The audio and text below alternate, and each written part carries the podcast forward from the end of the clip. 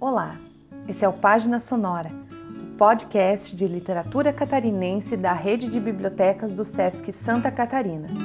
Eu sou Poliana, do SESC Canoinhas, e hoje vou ler dois poemas do livro Nódoa sobre Tela, de Ana Araújo, lançado em 2021 pela editora Urutau. Atonal.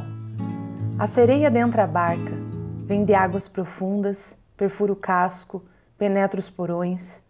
Sobre a madeira seca e sem brilho move a cauda, move os lábios, seu lamento enigmático espalha-se por corredores. A sereia crê no abandono e nos lamentos que ouve. Percebe eco, fantasmagoria de si. Em paralelo, andares acima, cada uma em sua clausura. As insensatas ouvem o lamento da sereia e veem as mesmas miragens uma vez mais. A arca é muito habitada Baias separam as filhas da lua, mas suas almas vagueiam por todo o navio em combates de água e fogo. Cantam alto as filhas da lua, cada uma em língua única de onde tentam sair em uivo polifônico. Canta alto a sereia, e todo o canto parece às filhas da lua um lamento de clausura. A sereia, contudo, é livre e lamenta que lhe respondam em língua estrangeira os seus fantasmas. A sereia parece livre, frequenta mares e terras, navega com o sem nau, mas não escapa de ouvir seu próprio canto que insiste em abismos. Infinito. Tive uma infância infinita e muito justa. Minha infância foi um quintal sem fim que começava em um pé de jabuticaba carregado de flor perfumada de fruta doce, e das histórias que eu inventava na companhia de um primo, que tinha com a minha almas gêmeas, com as bênçãos do avô, que soprava aquelas histórias no meu ouvido, e com as batatas da avó, seus losangos de leite secos ao fogo e cortados em tiras.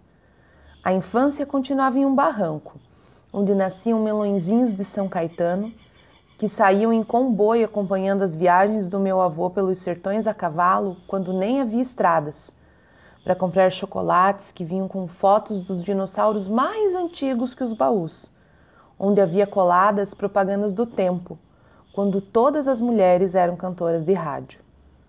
Minha infância durava poucos dias, semanas no máximo, então se continha em uma sala branca, das paredes brancas, onde eu investigava as figuras formadas pelos defeitos do reboco que, por sorte, desafiavam a ordem, e observava a geometria dos tacos que impedia o fluxo contínuo das peças retangulares pelo chão mas não impedia o feixe de sol que entrava pela janela e deixava ver que o ar estava repleto de partículas que se moviam com um vento imperceptível à pele, mas visível aos olhos na poeira ao sol. Minha infância segue sendo o tempo infinito de flutuar na companhia da poeira dourada do sol.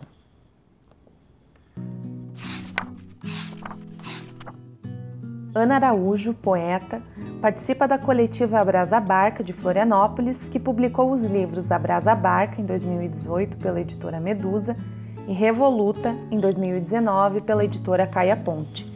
Contadora de histórias, participou da Barca dos Livros Biblioteca de 2016 a 2019.